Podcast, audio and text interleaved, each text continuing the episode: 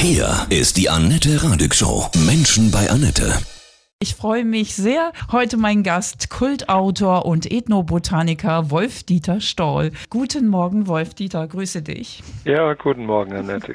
Heftige Zeiten. Du hast mehrere Bücher über Selbstversorgergärten geschrieben. Das ist jetzt total im Trend. Jeder möchte, glaube ich, wieder gerne was anbauen. Früher war es spießig, jetzt ist es Trend. Wie empfindest du das? Ja, es ist im Grunde genommen notwendig, nicht nur wegen der Politik und was da am Horizont sich zeigt und hoffentlich nicht schlimmer wird. Aber es ist auch was ganz äh, Tolles, es ist was Gesundes. Man ist nicht in der zweidimensionalen Cyberworld, sondern man ist draußen in der echten Welt, die duftet, die sich anfühlt und es ist etwas sehr Gesundes schon das zu tun. Allein schon mit den Händen in die Erde zu buddeln, ne? das ist so. Genau, Tut und man verbindet gut, ne? dann Mhm. mit äh, inneren, äh, seelischen Tiefen. Denn wir Menschen waren ja immer, wir, wir sind ja Teil der Erde und Produkte der Erde sozusagen und des Himmels. Das haben wir total vergessen. Aber jetzt kommen wir langsam wieder dahin durch die ganzen Geschehnisse. Was ist wichtig in so einem Selbstversorgergarten? Man muss erstmal klein anfangen, äh, jeden Schritt im Vorbereiten des Beetes und im Umgraben oder was immer und im Säen und im Pflanzen jeden Schritt bewusst machen. Dass man wirklich weiß, was man tut, dass man unseren Geist verbindet mit der Natur. Also wie ich sagte, das ist eine wunderbare Psychotherapie auch, Mhm. denn wenn wir, wie wir in den Schulen und äh, bei unserer Arbeit, sind wir ja meistens im Cyberspace, kann man sagen, oder als Schriftsteller, da kann man fantasieren, aber im Garten, da wird man immer von der Wirklichkeit wieder eingeholt. Das Denken muss übereinstimmen mit dem Handeln, sonst, sonst wird es nicht. Und äh, einige der, ich sage das nicht böse, aber einige der schlimmsten Gärtner sind oft Intellektuelle, die, die da all, allen möglichen komischen Ideen nachjagen. Es heißt ja ein Sprichwort, die dümmsten Bauern haben die größten Kartoffeln. Ja. Das ist, weil sie einfach auch nicht nur mit dem Kopf, sondern mit dem Herz und dem Bauch dabei sind. Ja, man muss so ja liebevoll und achtsam dann auch mit allem umgehen, ne? Wenn man sät, wenn man pflanzt, dann darfst du Ja. Gießen nicht vergessen und nächsten Tag natürlich noch mal gucken. Sprichst du Ja. auch mit den Pflanzen? Das macht jeder Gärtner, ob bewusst oder unbewusst. Die, die Seele ist ja nicht irgendetwas, was ein so, so Gehirnkästchen in, im Hirn ist oder so.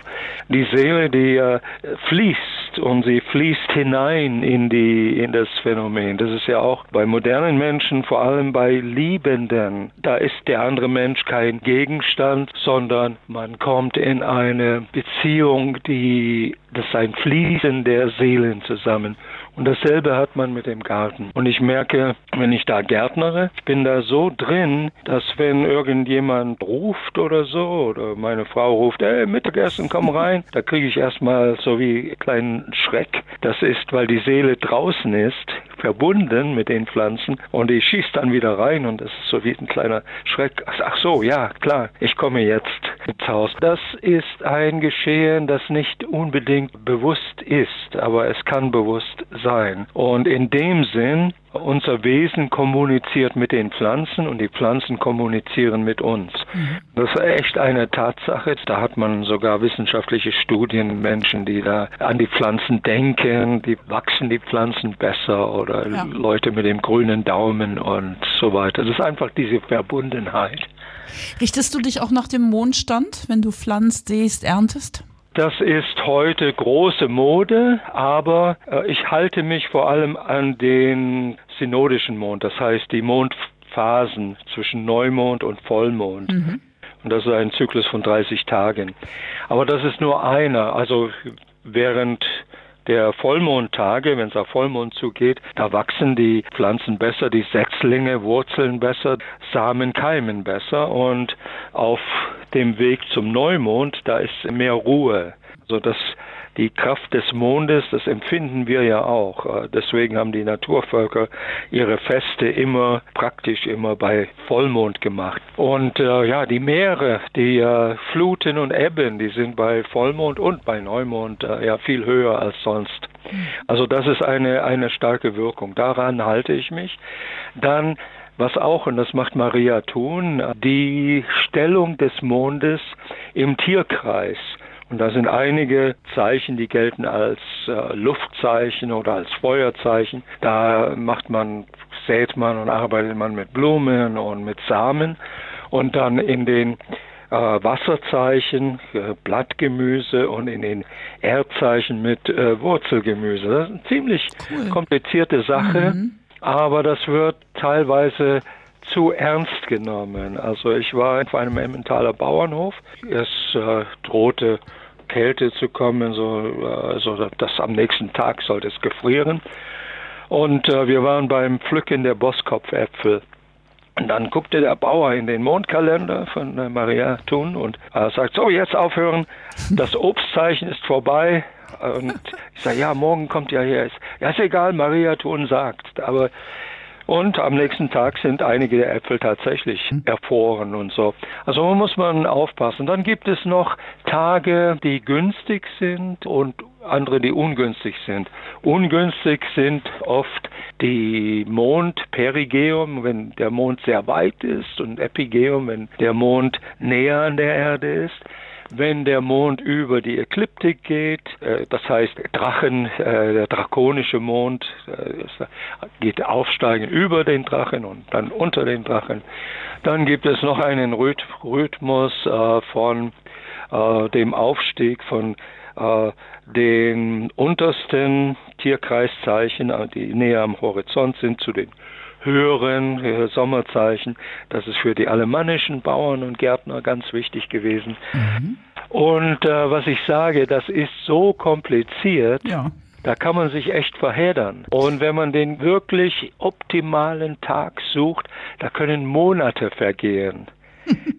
deswegen, deswegen ist für mich das mit dem Mond arbeiten zweitrangig. Oft ist die, vielleicht die Konstellation mit dem Mond gut, aber es regnet an dem Tag oder man hat gerade was anderes zu tun. Also da soll man einfach die Vernunft walten lassen und wichtiger ist die richtige Kompostierung, also Düngung mit Kompost und Fruchtfolgen, wenn man einen größeren Garten hat, Pflanzengemeinschaften, die jeweiligen Ansprüche der Pflanzen. Also das ist schon wichtiger, als sich krampfhaft an einen Mondkalender zu halten. Diese ganzen Tipps stehen auch in deinen Büchern drin, zum Beispiel der Selbstversorger, mein Gartenjahr. Bodenversorgung, das ist ja auch wichtig, glaube ich. Da denken viele gar nicht dran an Düngung. Was ist für dich der Optimum-Dünger? Kompost, absolut. Mhm. Mhm. Wenn ich Und den nicht selber habe, was mache ich dann? Ein bisschen hat man vielleicht schon selber, also eine, eine Tonne, Komposttonne, da kommen alle organischen Abfälle rein also alle Küchenabfälle mhm. und dergleichen, was vom Rasen gemäht wird und so weiter.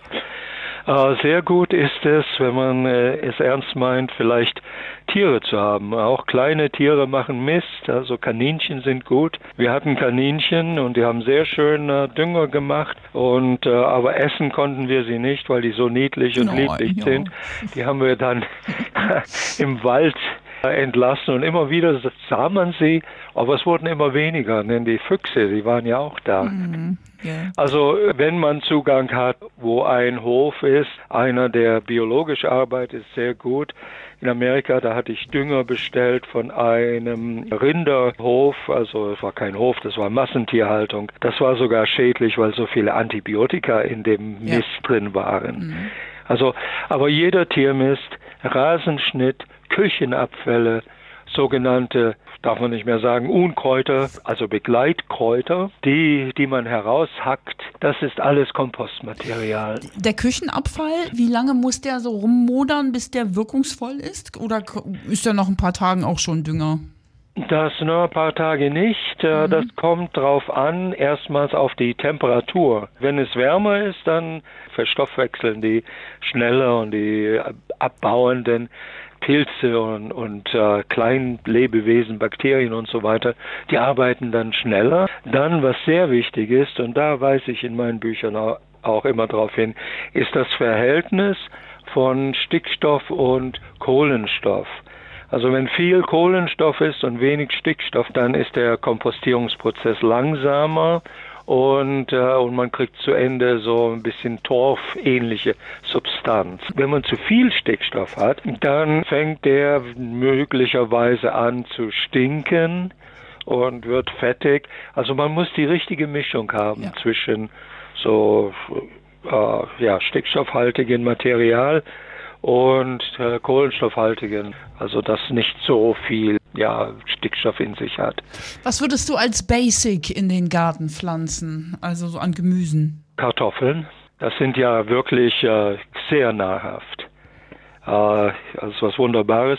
Und äh, das nahrhafteste Gemüse von allen sind die Knollen vom Topinampur. Die alte Generation, also für mich die alte Generation, die Uropas und Omas, die mochten das nicht, weil im Krieg war das oft das einzige oder wenige, mhm. was sie zu essen hatten. Aber wenn es gut vorbereitet wird, ein delikates Gemüse und es ist sehr, sehr nährstoffreich und wächst auch sehr mhm. gut. Also das kann man reintun. Und äh, dann kommt es drauf an, Kohl und rote Beete und was man eben gern ja. hat. Was ist dein Lieblingsgemüse, Wolf Dieter? Oh, ich mag eigentlich alle, aber eins, was ich sehr mag, ist der japanische Knollenziest. Oh, was ist das? Den kennen relativ wenige Leute, aber das ist so eine kleine, kleine weiße Knolle, die sieht aus wie ein kleines Michelin-Männlein, so hm. weiß, so wie die und dann so wie Reifen. Und das ist ein Edelgemüse. Das kann man sogar mit roh in die Salate tun oder in Butter mhm. äh, so geschmort. Oh, das ist das ist wirklich herrlich. Äh, das hat man dann gut, weil die Wühlmäuse oder die Mäuse die äh, tragen das in ihre Vorratskammer. Wenn man beim Umgraben, wenn man da umgräbt und kommt auf so ein Nest, ja, da hat man eine schöne Mahlzeit. Ja. So haben es auch die Indianer gemacht. Die ja. haben immer geguckt, wo die äh, Gophers, also die Nagetiere, ihre Vorratskammern hatten und mhm. haben die geplündert. Ja. Welche Kräuter würdest du unbedingt mit reinnehmen? Also es, man kann ja alle nehmen, aber was würdest du sagen, ist wirklich auch wichtig? Also im Grunde genommen die Kräuter, die ich brauche zum äh, also als Heilpflanzen, also die meine beliebtesten Heil Mhm. Die hole ich mir, wo sie wild wachsen. Ja. So am Waldrand und teilweise an der Wiese. Und ich bin nicht so ein Fan von Kräutergärten in dem Sinn, weil in der Natur, da sind sie stärker und haben mehr Kraft, weil sie dort wachsen, wo es ihnen gefällt. Aber Küchenkräuter nehme ich sehr gerne. Äh, Liebstöcke, das äh, schmeckt gut und Thymian und, und äh, Salbei und dergleichen. Und da habe ich dann, die sind ja permanente Beete und da sind die drin. Pflanzt du auch noch ein paar Blumen in den Garten, so als also optisch natürlich schön und noch immer, mhm. immer. Also ich habe die Idee, dass äh, die ganze Pflanze im Garten sein muss. Also Wurzelgemüse, Blattgemüse. Und dass Blumen da sind, ist wichtig, weil das lockt ja die äh, Bienen und zum Teil mhm. Schmetterlinge. Und das macht eine gute äh, astrale Atmosphäre, eine harmonische Atmosphäre macht das. Sieht schön aus, ja, die Tiere freuen sich und umso mehr verschiedene Insekten man im Garten hat, umso besser ist es für den Garten, denn die balancieren einander aus. Da hat man weniger, also viel weniger sogenannte Schädlingsprobleme als in Monokulturen. Wer jetzt nur einen Balkon hat, einen kleinen leider, weil es nicht anders geht, was würdest du da sagen, was, was man machen gut. kann? Balkon ist gut. Also ich habe Balkons gesehen, die waren richtige Pflanzenwunder mit äh, Kübeln und so. Auf dem Balkon äh, gedeihen die Pflanzen gut, weil die Leute nehmen sich Zeit, die Pflanze anzugucken. Sie lieben sie. Sie gehen mit mit dem mit dem Wachstum und den Metamorphosen und so. Und äh, es ist erstaunlich, wie viel man eigentlich auf einem Balkon sogar, ja, Gewürzpflanzen und Tomaten und so weiter, wie viel man da eigentlich anbauen kann. Wenn man keine andere Möglichkeit hat, ist ein Balkon sehr gut. Kleingarten ist auch gut ja, und äh, Ja, ein größerer Garten. Also wir haben einen größeren schon seit einigen Jahren und das ist dann ein Selbstversorgergarten, wo wir praktisch alle Gemüse und alle Kartoffeln, die wir brauchen, anbauen können. Aber das ist viel Arbeit. Es klingt gut. Das ist Heutzutage hat man da, oh wunderbar, ich werde in die Natur gehen und gärtnern, aber es ist Arbeit, das kann man nicht äh, aber die Arbeit macht ja auch Freude. Ja. Du wohnst im Allgäu, ganz oben auf einem Berg. Genau. Ja. Wenn du jetzt rausguckst, was, was beschreibst du? Also wenn ich mal? jetzt rausgucke, dann gucke ich von meinem Schreibtisch, wo ich immer mhm. schreibe, gucke ich auf meinen Garten, den ich aus der Wildnis sozusagen mit viel Arbeit herausgeholt habe. Und ich gucke jetzt auf die vorbereiteten Beete, ich habe noch nicht viel gepflanzt, nur ein paar Möhren und Pastinaken, weil ich warte, bis der Boden warm genug ist. Mhm. Denn wenn die Pflanzen einen Kälteschock kriegen oder es ist ungemütlich kalt der Boden, dann hocken sie und äh, dann entwickelt sich ihr Immunsystem nicht so gut. Ah, also die brauchen, die brauchen richtig zügiges Wachstum ohne Stockungen. Also weil die Pflanzen sind im Grunde genommen ein, wie die Biodynamischer sagen, ein Energiefluss, ein ätherischer Fluss. Und der sollte nicht gestoppt werden. Also und ich sehe jetzt auf die vorbereiteten Beeten, ich sehe auf die Rillen, wo dann die Kartoffeln reinkommen und ich sehe auf meine Komposte, ja, und ich sehe gerade jetzt fangen die Apfelbäume, die habe ich extra für diese Höhen. Da gibt's äh, nicht alle Sorten würden hier Äpfel machen. Aber die Apfelbäume fangen an zu blühen. Mhm. Unten im, ja, in den Tälern ist es natürlich schon weiter. Und die Löwenzähne sehe ich auf der Alp, also der Alpe, das, die Alm, das ist wunderbar mit einem Goldgelb, also Millionen oder Tausende von kleinen Sonnen. Ich würde jetzt gerne rüberkommen, ehrlich. ja. Löwenzahn kann man auch einfach so essen, ne? Zack. Ja, absolut. Der ist sehr gut. Der ist ein Leberelixier ersten Grades. Also und jeden Tag ich gehe ganz natürlich und pflücke immer mindestens eine Handvoll Löwenzahn, den esse ich dann gleich. Mhm. Der Girsch, der kommt auch und solange er noch im Wachstum ist, ist dann saftig, leuchtet schön und das ist auch ein herrliches, sagen wir mal, Wildgemüse oder Wildkraut. Ja. Entweder gekocht oder roh gegessen. Wolf Dieter, nach dieser heftigen Zeit, zwei Jahre, was kannst du den Menschen mit auf den Weg geben? Jetzt haben wir diese Kriegsangst im Feld. Klar, ja. einen Selbstversorgergarten anlegen und was noch? Auf jeden Fall. Der mhm. leitet auch Angst und nervöse Energie ab in die Erde. Also das ist gut. In die Natur gehen. Die Natur ist dem Göttlichen treu, geht mit dem Himmel und der Erde und ist im Einklang und wir können uns selber dadurch in Einklang bringen. Und ansonsten, man sollte sich keine Angst machen lassen und nicht hier mitheulen mit den Wölfen, die da hier andere Menschen verteufeln. Man hofft, dass es Frieden gibt. Aber die Natur, die gibt uns, die gibt uns ja das Leben, die gibt uns die Kraft. Ich meine, die Pflanzen geben uns ja die Luft zum Atmen, den Sauerstoff. Und sie ernähren uns und sie heilen uns. Und sie wirken, sie kommunizieren mit unserer Seele. Das stimmt, ja. Und die geben Sicherheit, finde ich auch. Genau, mhm. So ist das. Wolf-Dieter Stoll, von Herzen tausend Dank. Das waren wieder viele, viele tolle Tipps, tolle Anregungen. Ganz, ganz herzliche Grüße zu dir in das schöne Allgäu. Danke und ich sage, keep on rocking.